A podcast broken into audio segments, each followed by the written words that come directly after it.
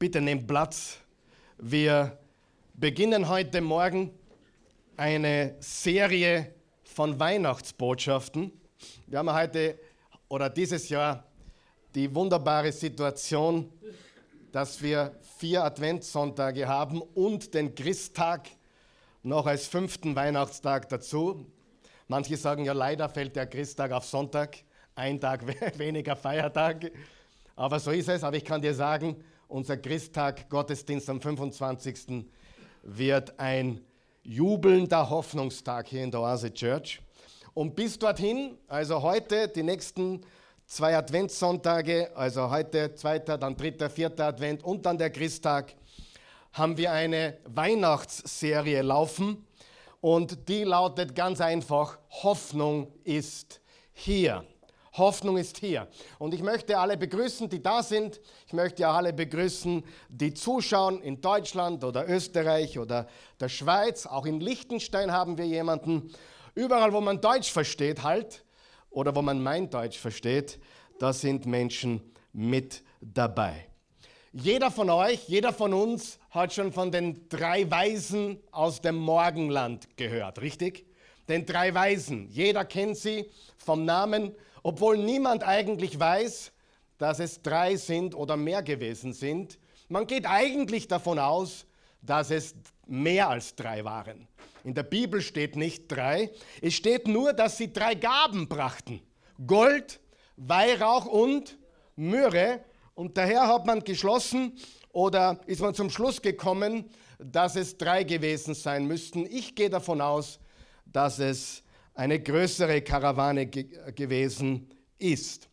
Aber nichtsdestotrotz, drei ist eine gute Zahl, oder? Und darum reden wir heute über die drei weisen Frauen von Weihnachten. Wer hat gewusst, dass Frauen weitaus weiser sind als wir Männer? Ja? Manche schütteln den Kopf, was kann er sowas sagen? Blasphemie? Nein, ich glaube das wirklich. Frauen sind meistens weiser wie wir Männer es gibt auch Ausnahmen und Ausnahmen bestätigen, wie wir wissen, die Regel.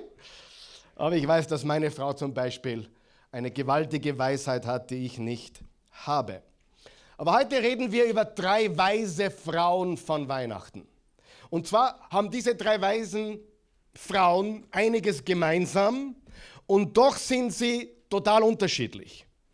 Die eine war verheiratet, die andere war Single und die dritte war verwitwet. Die eine hieß Elisabeth, sie war die Mutter von Johannes dem Täufer.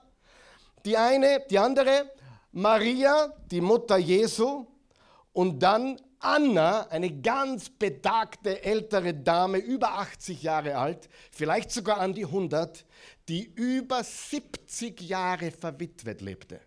Also eine Witwe. Okay? Und alle drei hatten eine große, große Herausforderung. Elisabeth war auch alt oder älter und kinderlos und hatte eine große Enttäuschung, die sie mittrug im Leben.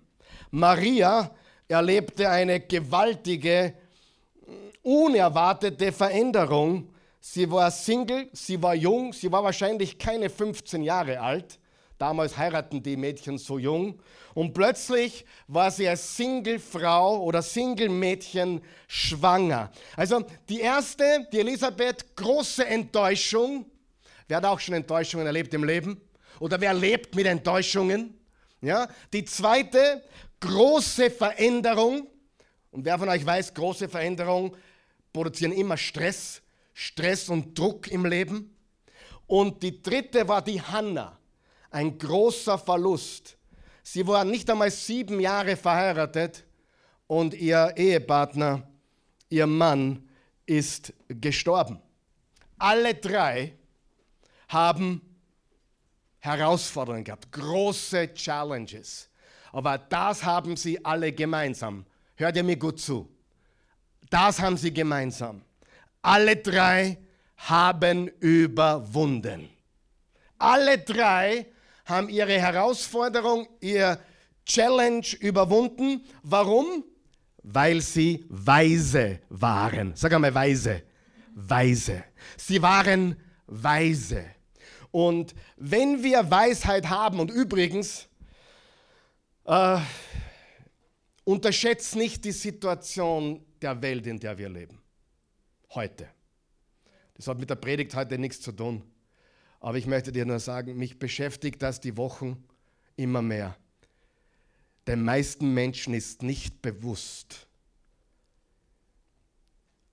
was in unserer Welt abgeht. Und ich bin kein Verschwörungstheoretiker. Natürlich wird man dann gleich wieder als solcher zitiert. Ist eh klar. Aber Freunde, die meisten Menschen unterschätzen, was in der Welt los ist. Und wie überwinden wir? Weisheit. Weisheit, die uns Jesus gibt. Alle drei haben überwunden, weil sie weise waren. Elisabeth überwand Groll und Bitterkeit. Maria überwand ihre Ängste. Und Hannah überwand ihren Kummer und ihre Trauer. Alles Dinge, die nicht nur die Frauen unter uns überwinden müssen von Zeit zu Zeit, sondern auch wir Männer ganz bestimmt haben wir Situationen, wo wir Groll, Bitterkeit, Ängste, Kummer oder Trauer überwinden müssen, wo Enttäuschungen groß sind, aber wir sind mehr als Überwinder durch Jesus Christus. Und dafür, liebe Freunde, nicht nur, und das war eigentlich mein Punkt mit der Welt von heute, nicht nur um diese Dinge zu überwinden, brauchen wir Weisheit. Denn man kann im Leben immer besser oder bitter werden. Wenn ich das einmal gesagt habe hier, habe ich es 300 Mal gesagt, oder? Du wirst besser oder bitter. Aber wir müssen auch verstehen, die Welt, in der wir leben, das, was uns durchträgt, ist natürlich unser Herr Jesus, der Friedefürst. Da draußen kann es toben, wie es will. Der Friede in uns vergeht nicht. Aber wir brauchen Weisheit. Leider gibt es auch törichte Christen. Das wird einige überraschen. Aber die gibt es auf diesem Planeten. Weißt du, Christsein schützt vor Torheit nicht. Hast du schon gemerkt? Manchmal fragt man sich, hast du verstanden, was da drinnen steht? Weisheit ist, was wir brauchen. Und wie weiß man, dass man mit jemandem zu tun hat, der weise ist? Die Entscheidungen, die sie treffen. Nicht, was ein Mensch sagt. Ich habe heute vom Gottesdienst ein Zitat gelesen, hat auch nichts mit der Predigt zu tun, aber es ist wahr. Achte nicht auf Worte. Manche haben Honig auf den Lippen und Gift im Herzen. Die meisten Menschen schauen viel, viel, viel, viel zu viel auf Sympathie. Sympathie kannst du in der Pfeifen rauchen. Charakter ist, was du brauchst. Amen. Und so viele Menschen lassen sich von Sympathie oder der ist mir sympathisch führen. Mein erster Pastor hat mir das gesagt. Er hat gesagt, achte nicht auf Sympathie. Achte auf das echte Leben in diesem Menschen wie lebt dieser Mensch tatsächlich. Nicht, was sagt er mit dem Honig, sondern was ist im Herzen dieses Menschen. Also die Entscheidungen, die wir treffen, die zeigen, ob wir weise sind oder nicht. Also zeig mir deine Entscheidungen im Leben und ich kann dir sagen, bist du weise oder töricht? Bist du ein Weiser oder bist du ein Narr? Weise Menschen treffen weise Entscheidungen, ja oder ja? Törichte Menschen treffen törichte Entscheidungen. Dumme Menschen treffen dumme Entscheidungen. Und auch das habe ich schon oft gesagt. Manchmal denkst du, es geht nicht dümmer. Und es geht immer noch dümmer. Gibt sogar einen Film darüber. Dumb and Dumber. Einer meiner Lieblingsfilme. Herrlich. Ja, ich bin so weltlich. Nein, Spaß. Das ist wirklich ein, äh, einfach ein lustiger Film. Ja. Wer war der weiseste Mensch, der je gelebt hat, laut Bibel, laut Jesus? Salomo. Im 1. Könige 3, Vers 28 steht, das Volk achtete und respektierte ihn, weil, sie sahen, unterstreicht ihr sahen, kannst nicht, weiß nicht, ob da Auto steht, aber ist wurscht, dass Gott ihm seine Weisheit geschenkt hat, sodass er gerechte Urteile fällen konnte. Er hat gerechte Entscheidungen getroffen. Freunde, wenn man wissen will, ob jemand weise ist, dann schaut man besser auf das, welche Entscheidungen dieser Mensch trifft. Stimmt das? Und schauen wir uns heute die Entscheidungen an der drei weisen Frauen, damit auch wir diese Entscheidungen treffen können und weise sein können. Und ich glaube auch, dass sie uns gewaltige Hoffnung geben. Wenn man sieht, wie andere Menschen, die große Herausforderungen, große Schicksalsschläge mit diesen Dingen umgehen oder umgegangen sind, daraus schöpfen wir Hoffnung. Stimmt das? Ganz sicher. Die erste Frau von Weihnachten, Elisabeth. Lesen wir Lukas 1, Verse 5 bis 7. Da steht, diese Dinge ereigneten sich. Da könnt ihr jetzt auch schon wieder eine Stunde predigen. Ereigneten sich. Es handelt sich nicht um eine Märchenstunde, sondern um dokumentierte Geschichte. Ja? Dokumentierte Geschichte. Das Lukas-Evangelium ist ein Tatsachenbericht. Es ereignet sich in der Zeit, als Herodes König über Judäa war. Damals lebte ein Priester namens Zacharias, der zur Unterabteilung Abia gehörte. Seine Frau hieß Elisabeth. Sie stammten direkt vom obersten Priester Aaron ab, also Leviten. Beide lebten sie gerecht vor Gott und folgten allen Gesetzen und Anweisungen Gottes des Herrn, ohne davon abzuweichen. Doch sie hatten kein eigenes Kind, weil Elisabeth keine Kinder bekommen konnte.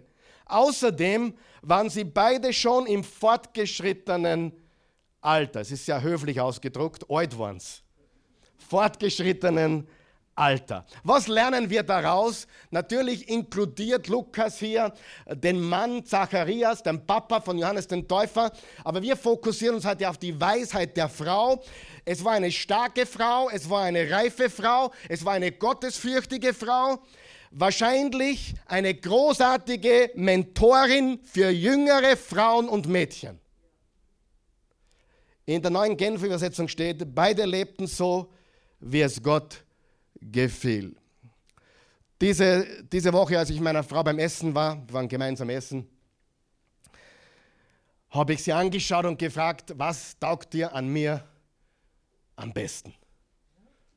Dann hat sie circa eine Stunde geredet. Spaß. hat sie natürlich nicht. Hat mir ein, zwei Sätze gesagt und damit war es auch schon vorbei. Aber die zwei Sätze, die spiele ich ständig ab. Und dann fragte sie mich, was schätzt du an mir am allermeisten? Und ich habe zu ihr gesagt, da gibt es so viele Dinge und ich habe einige aufgesagt, aber was ich am meisten schätze ist, du bist eine echte Frau. Worauf sie sagte, das ehrt mich, denn die echte Frau ist eine aussterbende Rasse. Und ich sagte drauf, und der echte Mann auch. Und dann sagte sie, ja, der Teufel hat schon zig Jahre daran vorbereitet, genau das in der Gesellschaft zu machen. Hör mir ganz gut zu. Hat nichts mit der Predigt zu tun, hat an viele Dinge nichts mit der Predigt zu tun. Aber hör mir ganz gut zu. Was du jetzt erlebst, mit dem ganzen Gendering, dem ganzen Pride und die Deutschen, die aus der Weltmeisterschaft ausgeschieden sind, weil sie mehr über die Love-Binde geredet haben als über den Fußball, das ist vom Teufel gesteuert. Er will die Frauen entweiblichen und die Männer entmannen.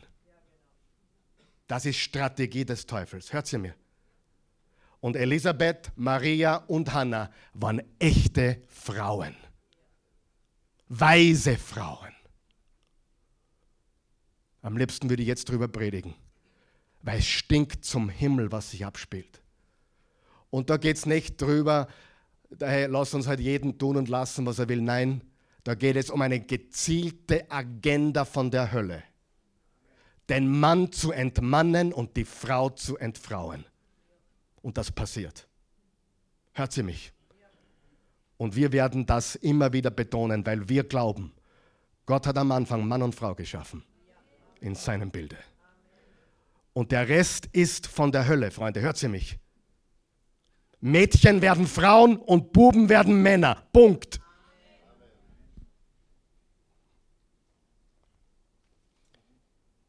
Im Lukas 1, Vers 6 steht, beide lebten so, wie es Gott gefiel. Wer sagt auch, das sollte unser Ziel sein? So leben, wie es Gott gefällt. Ein größeres Kompliment gibt es nicht. Sie war aufrichtig und hingegeben. Wir lernen noch etwas.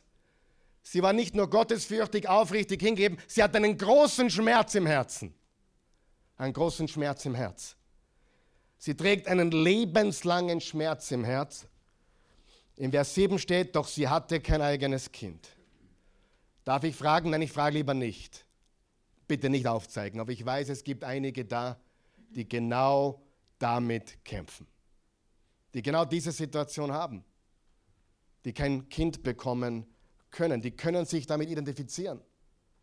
Ja, wenn du ein Kind haben willst und du kannst keins haben.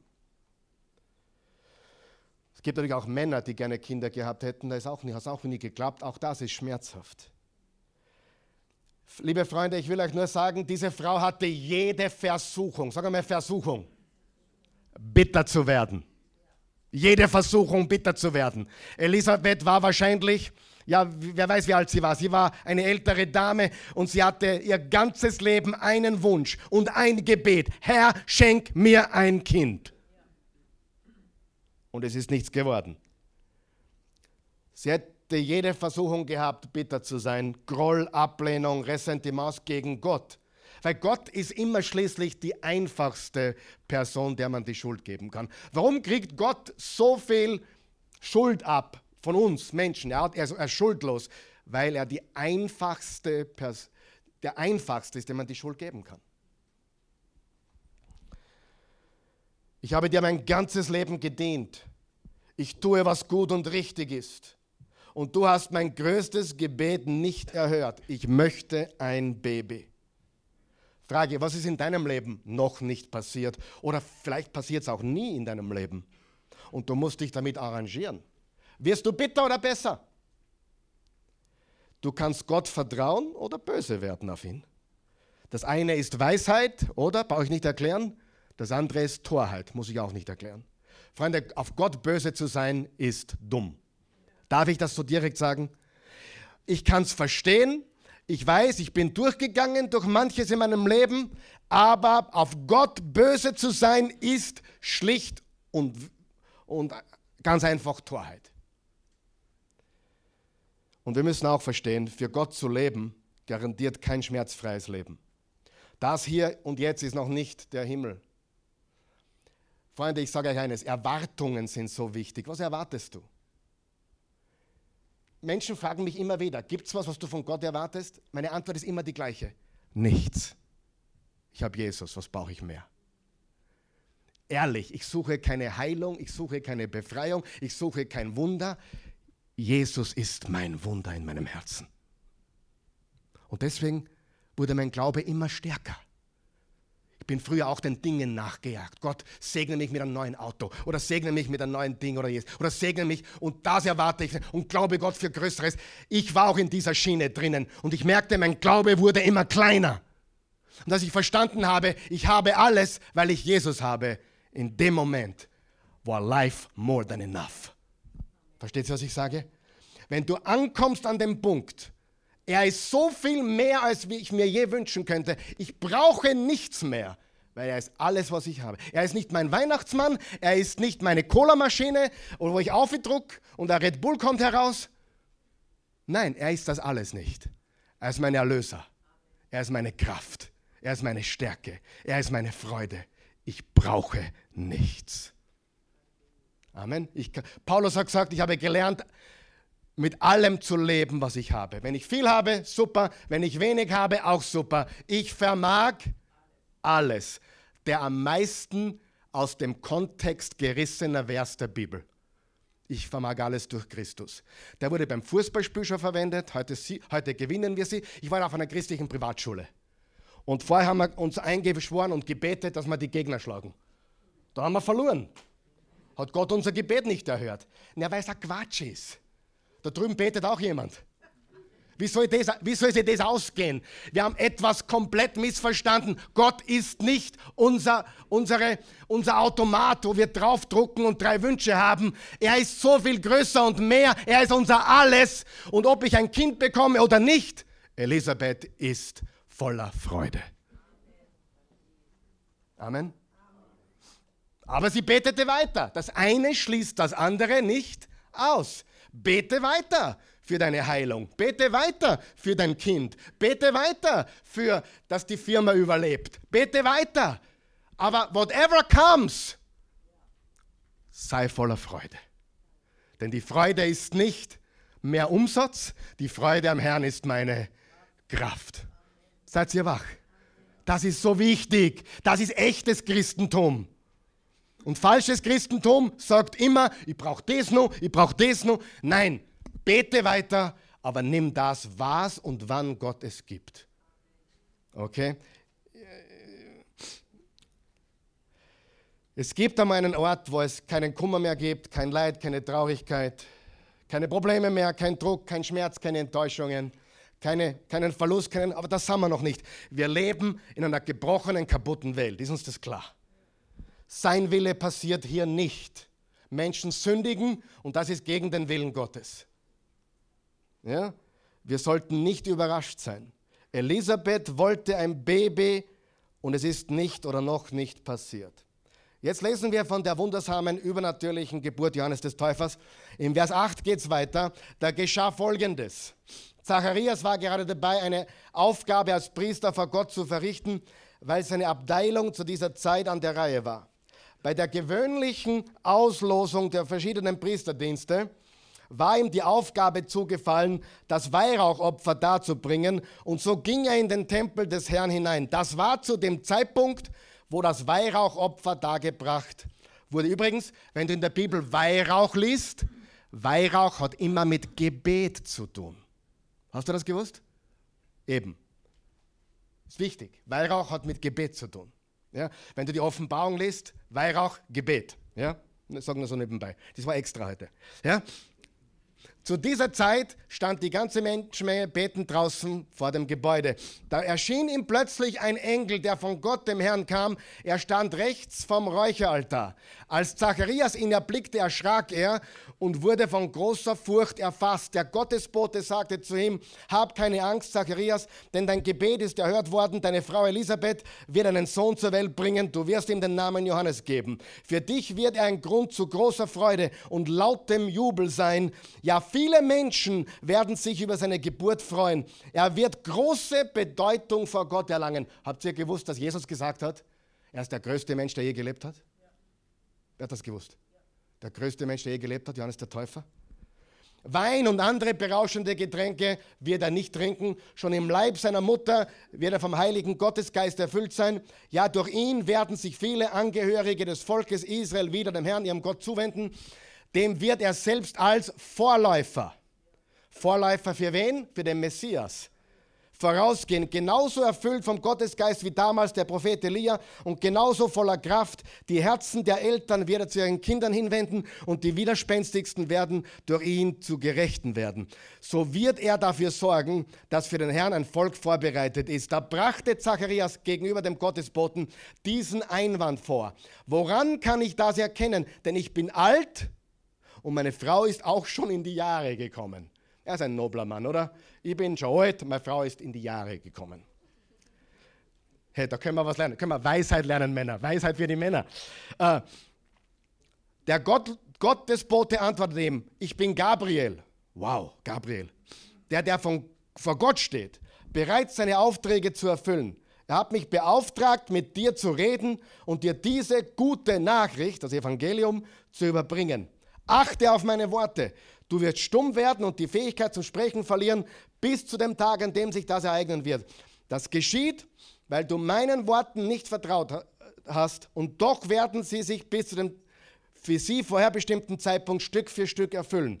Die Leute warteten draußen und wunderten sich darüber, warum Zacharias so lange im Tempel blieb. Als er schließlich herauskam, war er nicht in der Lage, zu ihnen zu sprechen. Da merkten sie, dass er im Tempel eine Erscheinung gesehen hatte, er verständigte sich mit ihnen durch Handzeichen, weil er weiterhin stumm blieb. Eine sehr bekannte Geschichte eigentlich. Und wir lernen zwei weitere Dinge über die Weisheit der Elisabeth. Erstens, ihre beharrlichen Gebete wurden erhört. Sie hat nie aufgehört zu beten. Was machen weise Menschen? Sie hören nicht auf zu beten. Und du sagst, naja, es ist aber schon, jetzt bete ich schon sechs Monate. Elisabeth betete wahrscheinlich drei Jahrzehnte, Vier Jahrzehnte. Also viele, viele, viele Jahre. Und übrigens, die, die Zeugung von Johannes ist genauso ein Wunder wie die Zeugung von Jesus. Natürlich ist Johannes ein Mensch und Jesus der Sohn Gottes, aber beides, die Geburt Marias, also von Jesus, und Elisabeth, Johannes, sind beides übernatürliche Eingreifen Gottes. Sie hat nie aufgehört zu beten. In ihrem Schmerz, in ihren enttäuschten Hoffnungen, was hat sie getan? Sie betete.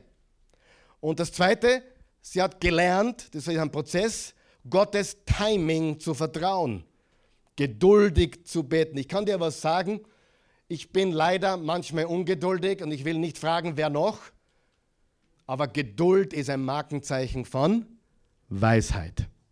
Geduld ist ein Markenzeichen von Weisheit. Gerade wenn du im Leben erfolgreich werden möchtest, was bewegen möchtest, was erreichen willst, die jungen Menschen wollen es heute umsonst, richtig? Und die alten Menschen auch. Wir wollen einen Knopf drucken und jetzt bin ich Superstar. Funktioniert leider nicht so, oder Gott sei Dank. Die Wahrheit ist, Geduld ist ein Markenzeichen von Weisheit.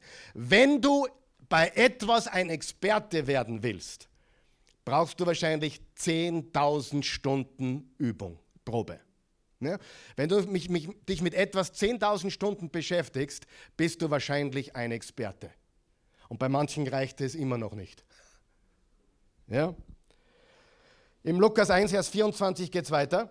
Bald darauf wurde seine Frau Elisabeth schwanger. Fünf Monate lang zeigte sie sich nicht in der Öffentlichkeit. Sie sagte, das hat Gott der Herr für mich getan. Das hat Gott der Herr für mich getan. Wem gibt sie die Ehre? Ist das weise, wenn man Gott die Ehre gibt?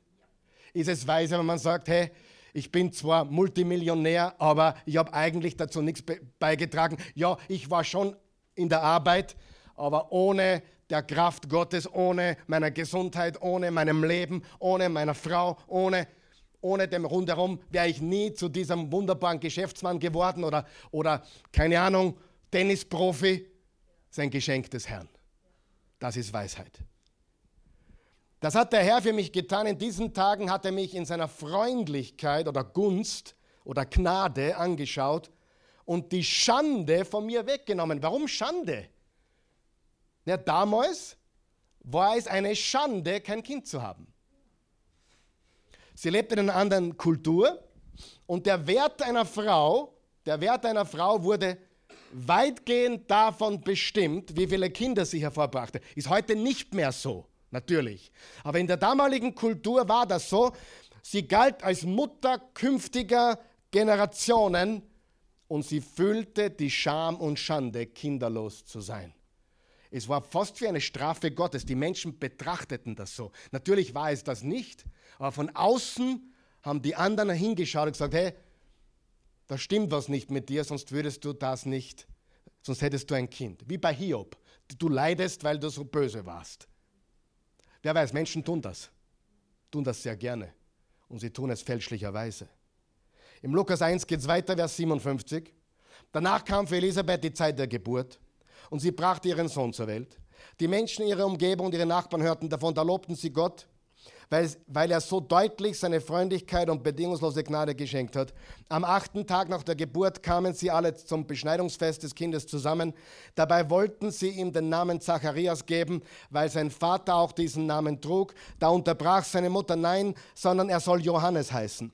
Sie erwiderten, warum keiner in deiner Verwandtschaft trägt diesen Namen. Sie fragten seinen Vater in Zeichensprache, wie er ihn nennen wolle.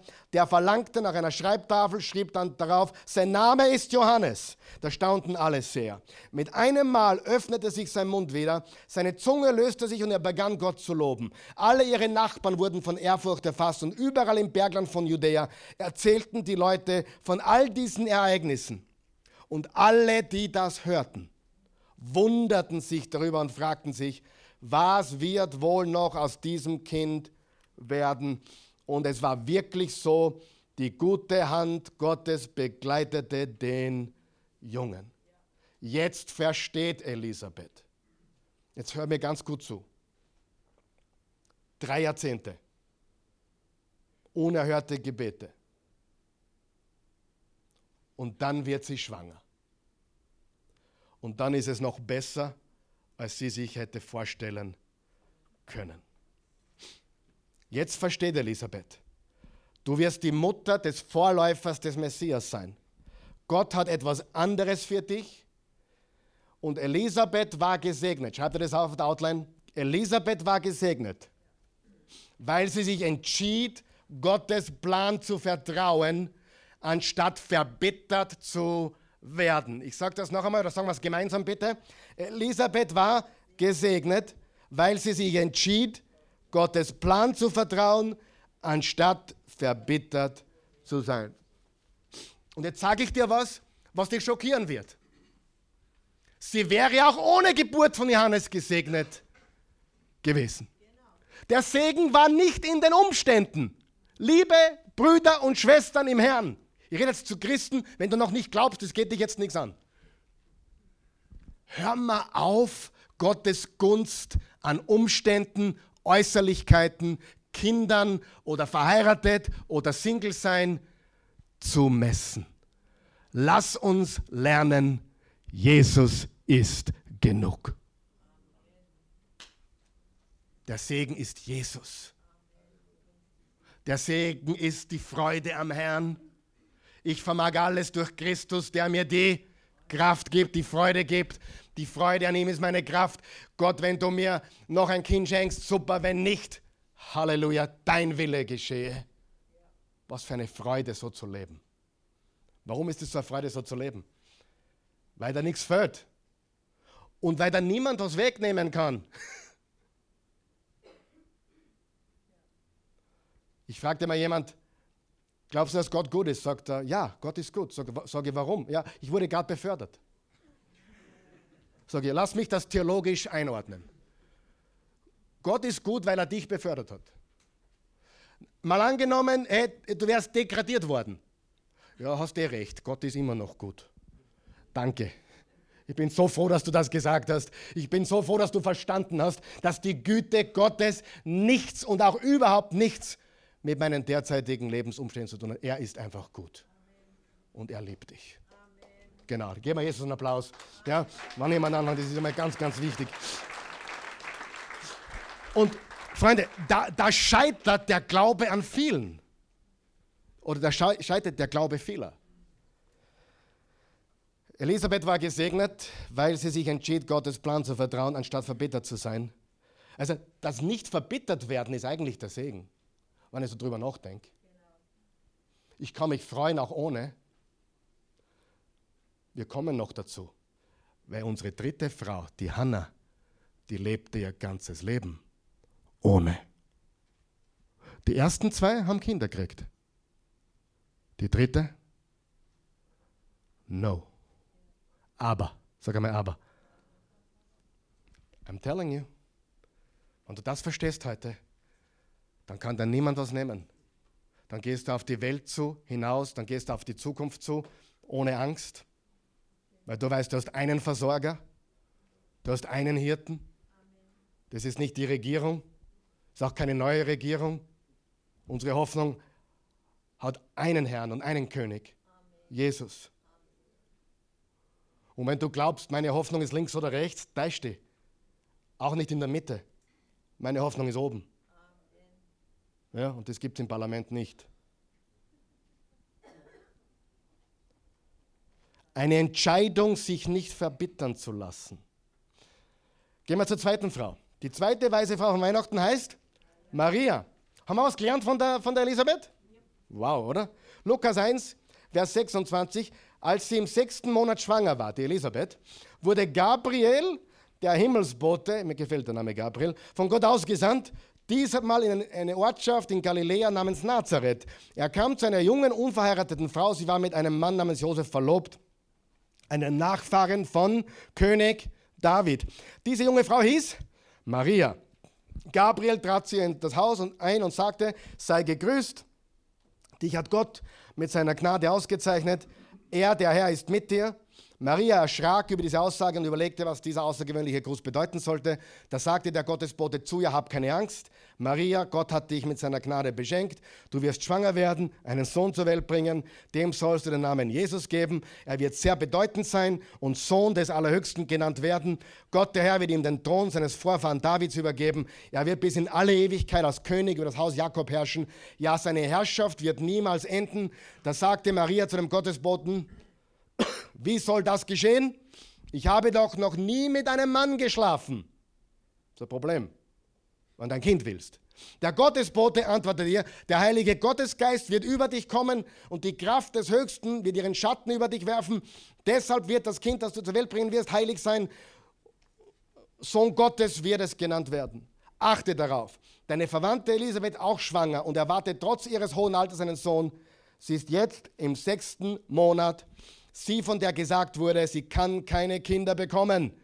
Das zeigt, bei Gott ist überhaupt nichts unmöglich. Sagen wir das gemeinsam. Bei Gott ist überhaupt nichts unmöglich. Maria antwortete, hier bin ich, eine Dienerin Gottes des Herrn. Es soll genauso geschehen, wie du es gesagt hast. Danach verließ der Gottesbote sie wieder. Maria machte sich in diesen Tagen auf und reiste so schnell wie möglich ins Bergland, in einen Ort im Gebet des Stammes Juda. Sie trat in das Haus von Zacharias ein und grüßte Elisabeth. Als Elisabeth diesen Gruß von Maria hörte, hüpfte das Kind in ihrem Bauch. Das sechs Monate alte, also im Bauch alte, hüpfte. Und Menschen finden es okay, ein Kind rauszureißen bei lebendigem Leib und sagen, das ist Frauenrechte. Ich glaube auch an Frauenrechte und vor allem auch an ungeborene Frauenrechte, an die Töchter im Bauch. Habt ihr gewusst, dass Cristiano Ronaldo abgetrieben werden hätte sollen?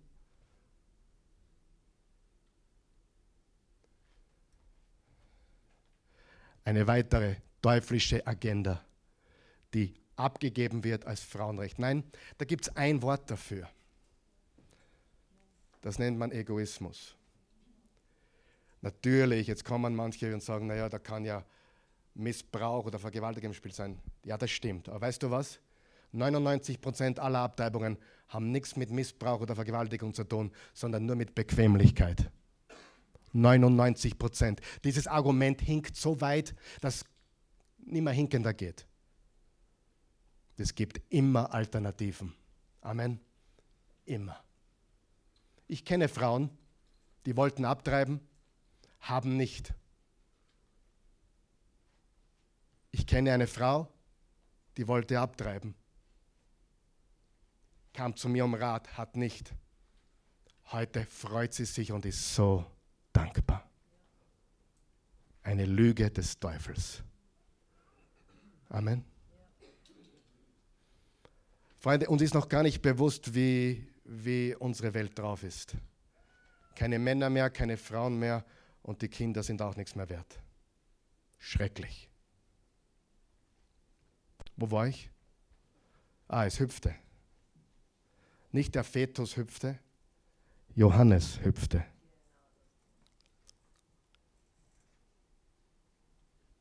Hat Gott ihn schon beim Namen gekannt? You better believe it. Zu Jeremia hat Gott gesagt, ich kannte dich schon im Leib deiner Mutter. Ich kenne einige Frauen, die abgetrieben haben. Das sind, die haben alle eines gemeinsam. Sie bereuen es. Das ist der falsche Weg. Heute hast du zehn Predigten in einer Predigt gemeinsam. Herzlich willkommen in der Oase. Vers 45. Und wenn du es noch nicht gemerkt hast, wir sprechen unangenehme Dinge an, die zur Kultur nicht passen. Aber wir sprechen die Wahrheit hier an, weil Jesus die Wahrheit ist. Du bist wirklich glücklich zu preisen, denn, denn du hast Gott vertraut. Warum ist sie glücklich? Weil sie Gott vertraut hat. Dass er das, was er dir zugesagt hat, auch zum Ziel bringen wird. Da sagte Maria, mit allem, was ich bin, will ich Gott, den Herrn, hocherheben. Ja, mein Innerstes jubelt über Gott. Er ist der, der mich aus allem erlöst. Ganz tief hat er sich abgebeugt und mich, seine Dienerin, voller Liebe angeschaut. Von jetzt an werden alle Generationen mich glücklich nennen. Maria blieb etwa drei Monate bei Elisabeth und kehrte daran nach Hause zurück. Maria war sehr jung, Furcht erfüllte sie. Stell dir ihre Ängste einmal vor. Kritik. Ich meine, erzähl deiner Mama als 15-jähriges Mädchen, ich bin schwanger. Und dann sag noch dazu,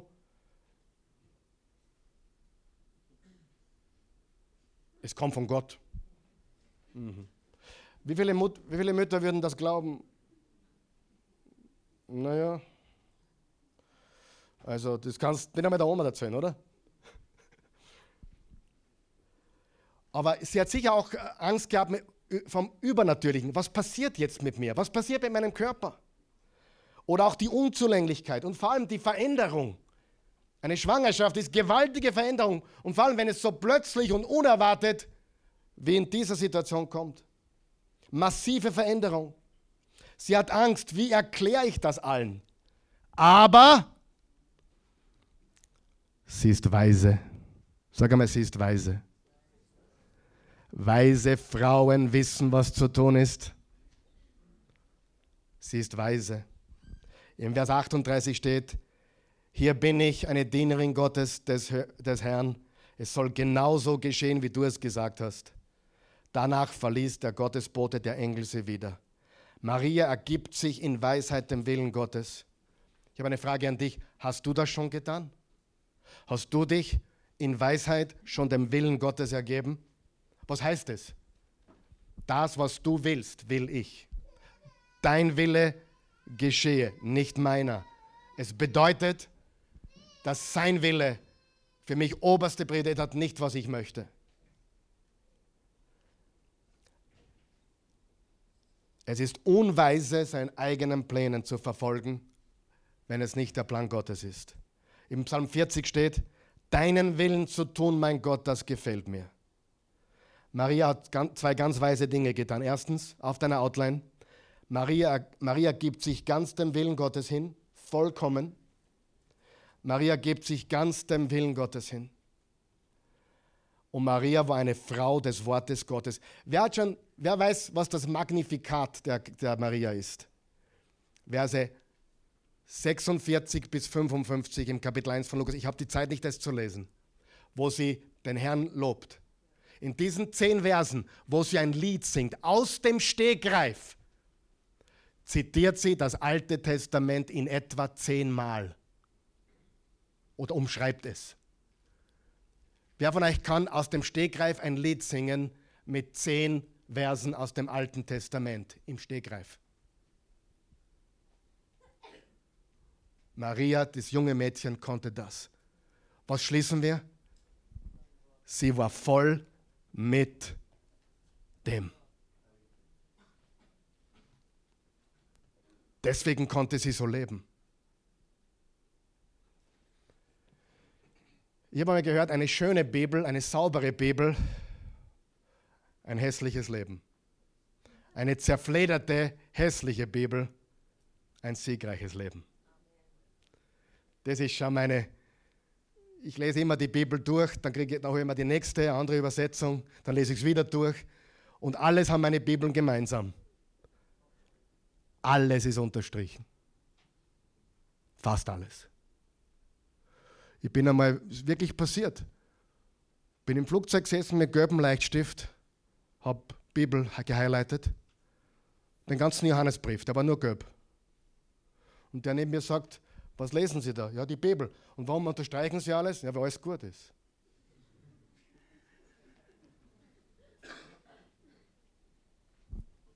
Yes? Verstanden? Ich habe ein Challenge für dich bis Weihnachten. Lies das Lukas-Evangelium. Alles, was wir heute gelesen haben, kommt aus dem Lukas-Evangelium. Das sollten wir uns als Gemeinde, als Kirche und auch als, als äh, Online-Church gemeinsam zum Auftrag machen. Lass uns gemeinsam zumindest das Lukas-Evangelium durchlesen. Jawohl, das Wort Gottes verändert dich. Ja. Sie gab sich dem Willen Gottes hin und sie war Frau des Wortes Gottes. Im Lukas 2 steht, Vers 19, und Maria nahm, nahm alles in sich auf und bewegte das, was sie gehört und erfahren hatte in ihrem Herzen. Schreiben wir das gemeinsam auf, auf die Outline. Maria war gesegnet, weil sie sich entschied, Gottes Wort zu glauben, anstatt ihrer Ängste. Nochmal gemeinsam. Maria war gesegnet, weil sie sich entschied, Gottes Wort zu glauben, anstatt ihrer Ängste. Ganz geschwind noch, die dritte weise Frau heißt wie? Hannah. Lukas 2, Vers 22 bis 27. Und als dann die, die im Gesetz des Mose festgelegte Zeit der Reinigung vorüber war, trugen Josef und Maria das Kind nach Jerusalem, um es dem Herrn zu weihen. So war es im Gesetz vorgeschrieben. Jede männliche Erstgeburt soll Gott gehören. Damals lebte in Jerusalem ein gerechter und gottesfürchtiger Mann namens Simeon. Er wartete sehnsüchtig auf den, der Israel Trost und Rettung bringen würde. Der Heilige Geist ruhte auf ihm und hatte ihm die Gewissheit gegeben, dass er nicht sterben würde, bevor er den vom Herrn gesandten Messias gesehen habe. Als die Eltern von Jesus das Kind hereinbrachten, um mit ihm zu tun, wie es nach dem Gesetz üblich war, kam Simeon vom Geist Gottes geführt gerade in den Tempel. Er nahm das Kind in seine Arme und pries Gott. Herr, sagte er, nun kann dein Diener in Frieden sterben, denn du hast deine Zusage erfüllt. Dieser Simeon hat von Gott ein Wort erhalten, dass er erst sterben wird, wenn er den Messias, das Baby Jesu Kindlein, mit eigenen Augen sehen würde. Und an diesem Tag wurde in den Tempel geführt und gesagt, heute ist der Tag. Jetzt wirst du den Messias sehen. Der wird, die ganze, der wird nicht nur ganz Israel, sondern die ganze Welt erlösen. Und dann darfst du sterben. Vers 28, Vers 29, Vers 30. Mit meinen eigenen Augen habe ich die Rettung gesehen, die du für alle Völker vorbereitet hast. Ein Licht, das die Nationen erleuchten und dein Volk Israel zu Ehren bringen wird. Josef und Maria von, Je, von, von Josef und die Mutter von Jesus wunderten sich, als sie das hörten, was Simon über das Kind sagte. Simeon segnete sie und sagte zu Maria, seiner Mutter, er ist dazu bestimmt, dass viele in Israel an ihm zu Fall, zu Fall kommen und viele durch ihn aufgerichtet werden. Die Selbstgerechten kommen zu Fall, die, die voll auf ihn vertrauen, werden erlöst. Er wird ein Zeichen Gottes sein, gegen das viele sich auflehnen werden, so sehr, dass der Kummer deine Seele wie ein Schwert durchbohren wird. Maria, dein härtester Tag kommt noch. Von, von was redet da der Engel? Von der Kreuzigung. Maria, du hast noch keine Ahnung. Dein Herz wird gebrochen werden. Dein Sohn wird für die Welt sterben. Doch so kommt an den Tag, welche Gedanken in ihren Herzen sind. Da, jetzt kommt's. Damals lebte auch eine alte Prophetin in Jerusalem. Sie hieß Hannah und war eine Tochter Penuels aus dem Stamm Ascher. Nur sieben Jahre war sie verheiratet gewesen und jetzt eine Witwe von 84 Jahren. Manche deuten das sogar, dass sie 84 Jahre lang Witwe war. Manche deuten es, sie war 84 Jahre alt. Wurscht. 84 ist alt genug, oder? Sagen wir uns einig. Sie verließ den Tempel gar nicht mehr und diente Gott Tag und Nacht mit Fasten und Beten. Auch sie kam jetzt dazu und lobte Gott. Und zu allen, die auf die Erlösung Jerusalems warteten, sprach sie über dieses Kind. Hat sie ein Kind bekommen? Nein. Die war Witwe, 84 Jahre alt und Witwe. Und die hatte sicher keinen geschlechtlichen Verkehr. Das war eine gottesfürchtige Dienerin Jahwes, die sicherlich nicht außerehelich was gemacht hat. Bestimmt nicht. Sie hat kein Kind bekommen. Jetzt ist die Frage, die ich habe. Was macht man mit einer blockierten Liebe? Was meine ich damit? Was macht man, wenn das, was man möchte, nicht Realität wird. Was macht man, wenn man sich ein Kind wünscht, aber selber keins bekommt? Was macht man, wenn man eigentlich heiraten wollte, aber er stirbt?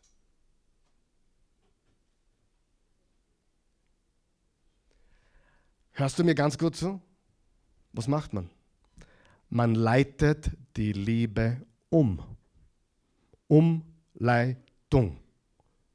Man leitet die Liebe um. Bester Rat, wenn du dir Kinder wünschst und keins bekommen kannst, dann komm zu mir oder schreib uns. Wir helfen dir, eine Alternative zu finden. Glaube mir eines, es gibt Kinder auf dieser Welt, die deine Liebe möchten. Amen. Und diese Frau hat nie ein Kind bekommen, das sie selbst lieben konnte, aber sie hat ihre Liebe umgeleitet. Und zwar, sie hat zwei Entscheidungen getroffen. Ich werde Gott lieben über alles und ich werde Menschen lieben und ihnen alle von Jesus erzählen.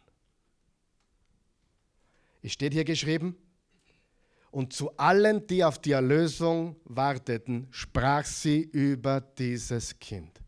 Was hat sie getan? Gott gelobt, gepriesen, gelebt und den Menschen überall erzählt.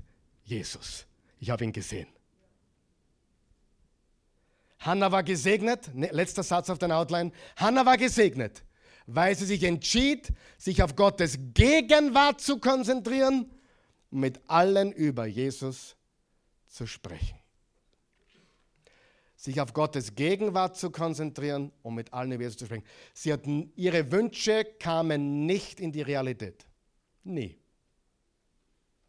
Und trotzdem war sie gesegnet und mit Freude erfüllt. Freunde, drei Worte. Das ist weise. Weise.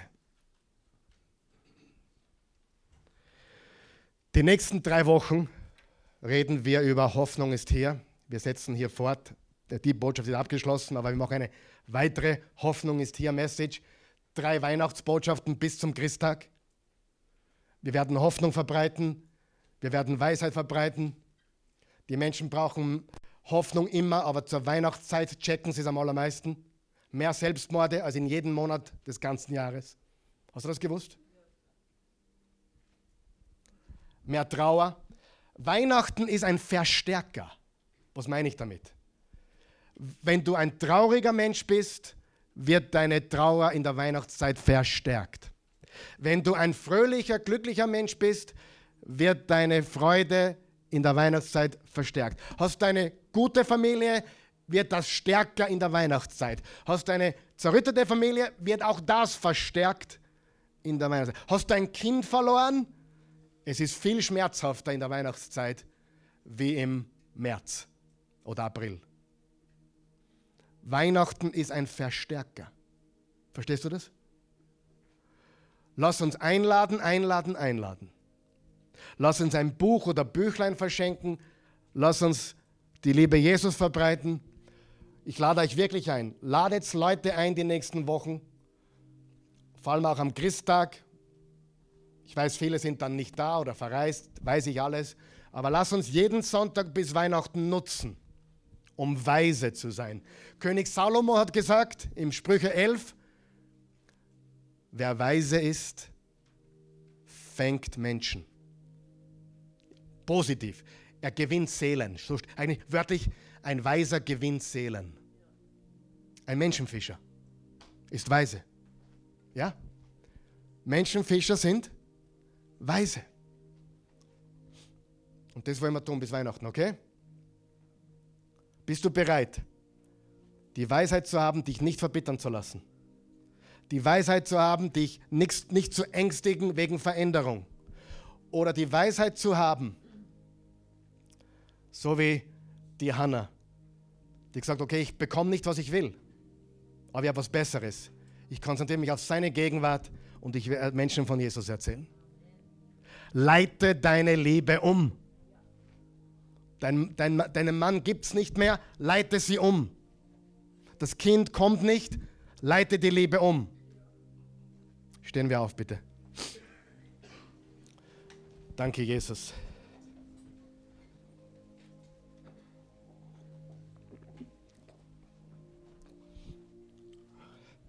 Wir loben dich, Jesus. Du bist der König aller Könige, du bist der Herr aller Herren. Du bist der Name, der über allen Namen steht. Jedes Knie muss sich beugen und jede Zunge muss bekennen. Du bist gekommen vor 2000 Jahren und du kommst wieder. Und wenn du wiederkommst, wird es anders sein.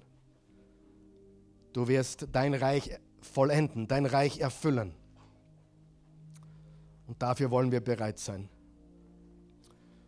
Himmlischer Vater, ich möchte wirklich gemeinsam mit, mit diesen Menschen hier und die zu Hause sind, möchte ich, dass du weißt, wir, wir wollen das.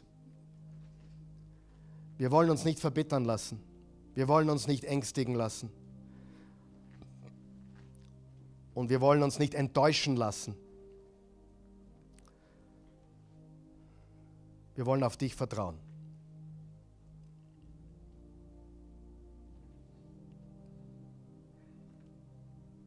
Wenn du Jesus noch gar nicht kennst, Weihnachtszeit die beste Zeit.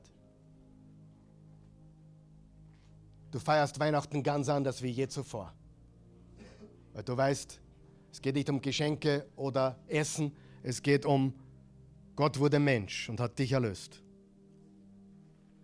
Alles, was du tun musst, ist zu sagen, Herr Jesus, ich vertraue dir, ich bin ein Sünder, ich brauche einen Retter, sei mein Retter, wasche mich weiß wie Schnee von all meinen Sünden, die so viele sind, und mach mich neu.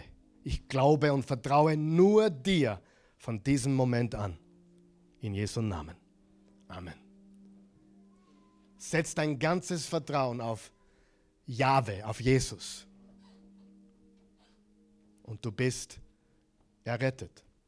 So sehr hat Gott die Welt geliebt, seinen einzigen Sohn gab, damit jeder, der an ihn glaubt, nicht verloren geht, sein ewiges Leben hat. Und für die, die glauben und die, die das unbedingt umsetzen müssen, was sie heute erlebt haben. Du hast dich verbittern lassen, du hast dich enttäuschen lassen, du, hast, du lebst mit Angst, obwohl du den Herrn kennst. Stop it. Stop it. Vertraue ihm. Bete mit mir. Jesus, heile mich von jeder Verbitterung, von jedem Groll von jeder Kränkung.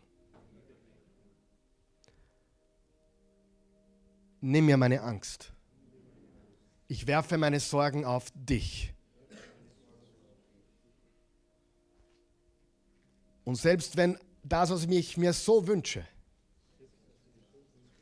mein Lebenstraum, nicht zustande kommen sollte, ich bin fokussiert auf deine Gegenwart und ich werde allen Menschen, wo du mir Gelegenheit gibst, von dir, Jesus, erzählen. Ich bin gesegnet. Ich habe Freude. Ich habe Frieden. Und ich weiß eines. Nichts und niemand kann mich von deiner Liebe trennen. So wie du Jesus liebst, liebst du mich. Du liebst mich in und durch Jesus. Ich bin in ihm und durch ihn. Ein Kind Gottes. Ich bin erwählt durch Jesus. Erwählt zu ewigem Leben. Neu gemacht. Frei. In Jesu Namen. Amen.